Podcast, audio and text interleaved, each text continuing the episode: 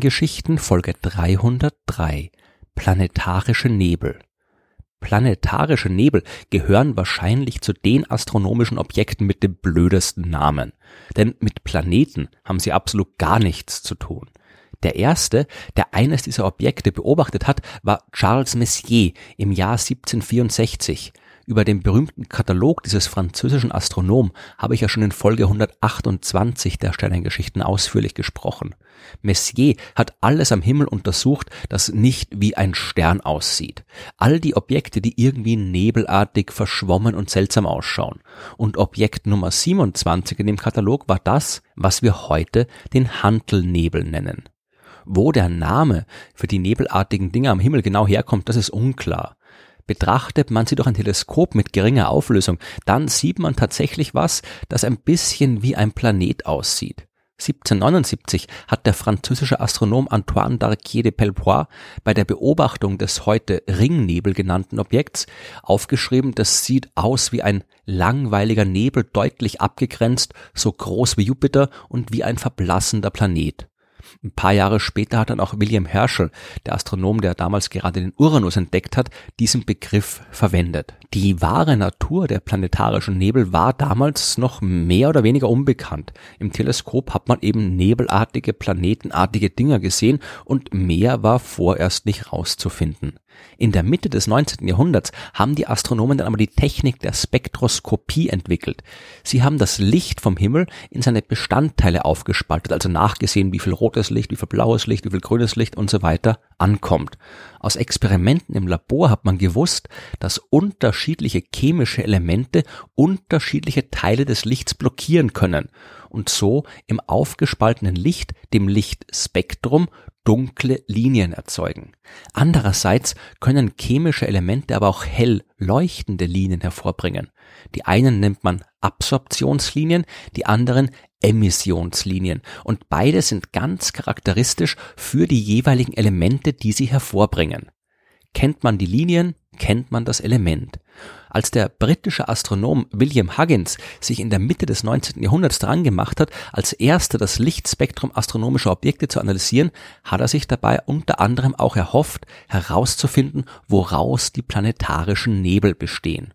Er hat den Nebel beobachtet, den wir heute Katzenaugennebel nennen und hat dort sehr helle Emissionslinien gefunden. Linien allerdings, die man keinem damals bekannten Element zuordnen konnte.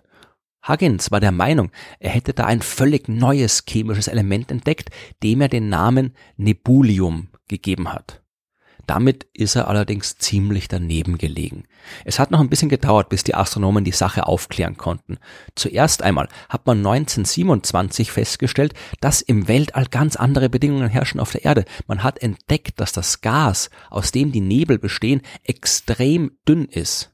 Hier bei uns auf der Erde kann ein Atom kaum in Ruhe existieren. Ständig stößt es mit anderen Atomen zusammen.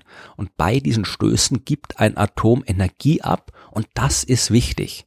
Damit ein Atom eine Emissionslinie hervorbringen kann, muss es zuerst angeregt werden. Es muss also Energie aufnehmen, zum Beispiel indem es durch das Licht eines Sterns angestrahlt wird. Das angeregte Atom regt sich irgendwann auch wieder ab und dabei wird die Energie wieder freigesetzt in Form von Licht und je nach Atom bei einer ganz bestimmten Wellenlänge. Es gibt aber verschiedene Möglichkeiten, wie so ein Atom Energie abgeben kann. Eine davon nennt sich verbotener Übergang. Das ist schon wieder eine sehr missverständliche Bezeichnung, weil da eigentlich nichts verboten ist. Mit Übergang bezeichnet man in der Physik den Wechsel eines Atoms von einem Zustand mit einer gewissen Energie zu einem anderen Zustand mit einer anderen Energie. Aufgrund der quantenmechanischen Gesetze, die das Verhalten von Atomen beschreiben, können diese Übergänge nicht irgendwie erfolgen, sondern die müssen nach bestimmten Regeln ablaufen. Manche Übergänge können dabei häufig auftreten, manche aber auch extrem selten sein. Solche seltenen Übergänge sind unter den Bedingungen hier auf der Erde meistens nicht zu beobachten. Dafür müsste man ein Atom anregen und sehr, sehr lange komplett in Ruhe lassen. Denn nur dann hat es die Chance, dass dieser seltene Übergang überhaupt irgendwann stattfinden kann. Da es aber hier bei uns andauernd durch die Stöße mit anderen Atomen abgeregt wird, finden diese seltenen Übergänge eben nicht statt. Das Gas in dem planetarischen Nebel, das ist aber extrem dünn. Es entspricht in etwa dem, was wir hier bei uns im Labor als ein extrem reines Vakuum bezeichnen würden. In der normalen Luft findet man in jedem Kubikzentimeter ungefähr ein paar Dutzend Trillionen Atome. In dem, was Techniker ein Hochvakuum nennen, sind es immer noch ein paar Milliarden Atome pro Kubikzentimeter. Im besten Vakuum, das wir zustande bringen, sind immer noch ein paar hunderttausend Atome pro Kubikzentimeter Kubikzentimeter drin. In einem planetarischen Nebel sind es nur noch ein paar tausend Atome pro Kubikzentimeter. Jede Menge Ruhe also für die Atome und jede Menge Gelegenheit, sich durch die sehr seltenen Übergänge abzuregen, die wir als verboten bezeichnen, weil sie auf der Erde nicht vorkommen können. Die Emissionslinien, die Huggins dazu gebracht haben, die Entdeckung des neuen Elements Nebulium zu verkünden, die haben sich bei genauerer Analyse als genau so ein verbotener Übergang herausgestellt. Und zwar als verbotener Übergang, den ein Sauerstoffatom machen kann, wenn man es in Ruhe lässt. Andere Nebuliumlinien hat man als Stickstoff identifiziert, als Helium, als Neon, also nur bekannte Elemente.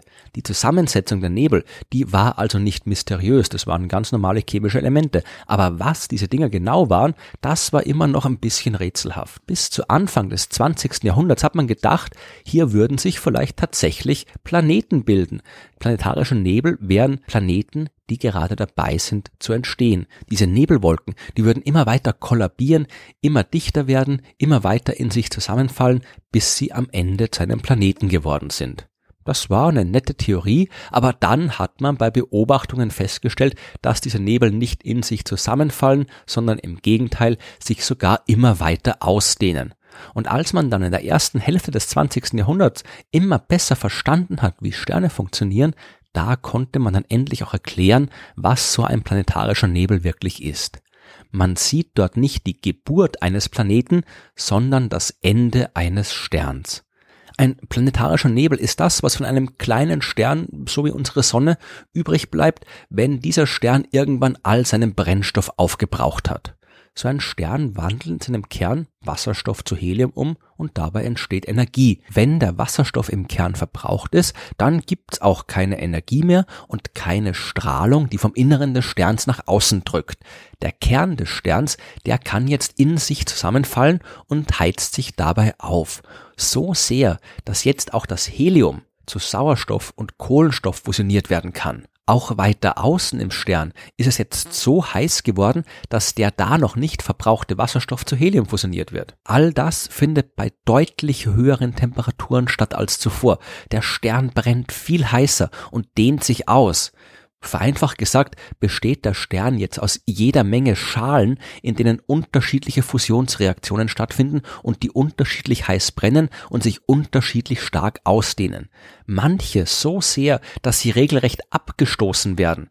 Dabei dehnen sich diese Schalen noch weiter aus, kühlen dadurch ab, bis die Temperatur zu gering für weitere Kernfusion wird und dann hat man einen kleineren Stern als vorher im Zentrum und außenrum eine große Wolke aus kaltem Gas. Das Spiel geht immer so weiter. Neue Schichten des Sterns werden abgestoßen, kühlen ab und der Zentralstern wird immer kleiner. Wenn immer mehr äußere Schichten abgeschält werden, wird irgendwann der extrem heiße Kern des Sterns freigelegt. Der schickt jetzt Strahlung mit so großer Energie hinaus ins All, dass die Atome dieser kühlen Gaswolken angeregt werden und zu leuchten beginnen. Und dann ist ein planetarischer Nebel entstanden, eine Wolke aus bunt leuchtenden Gasen, in deren Zentrum der letzte Rest eines sterbenden Sterns sitzt, ein sogenannter weißer Zwerg. Planetarische Nebel, die sehen beeindruckend aus. Die unterschiedlichen Gase leuchten in allen möglichen Farben. Oft sind die Nebel rund, sie können aber auch komplett irreguläre Formen haben. Und sie sind ein kurzlebiges Phänomen. Der Sternenrest im Inneren, der kann nicht mehr lange Energie produzieren und das Gas weiter zum Leuchten bringen. Der Nebel dehnt sich immer weiter aus und wird immer kühler. Nach höchstens ein paar zehntausend Jahren reicht das alles nicht mehr und das Gas hört auf zu leuchten. Aber trotzdem sind planetarische Nebel nicht nur schön, sondern auch wichtig. All die chemischen Elemente, die im Inneren des Sterns entstanden sind und den Nebel zumindest kurz so schön bunt leuchten lassen, die breiten sich im All aus. Sie landen dabei auch in den Gaswolken, aus denen neue Sterne entstehen. Und wenn es dort genug schwere Elemente gibt, also Elemente, die kein Wasserstoff und kein Helium sind, dann können dort nicht nur Sterne entstehen, sondern auch Planeten. Indirekt sind planetarische Nebel also doch auch irgendwie an der Entstehung von Planeten beteiligt.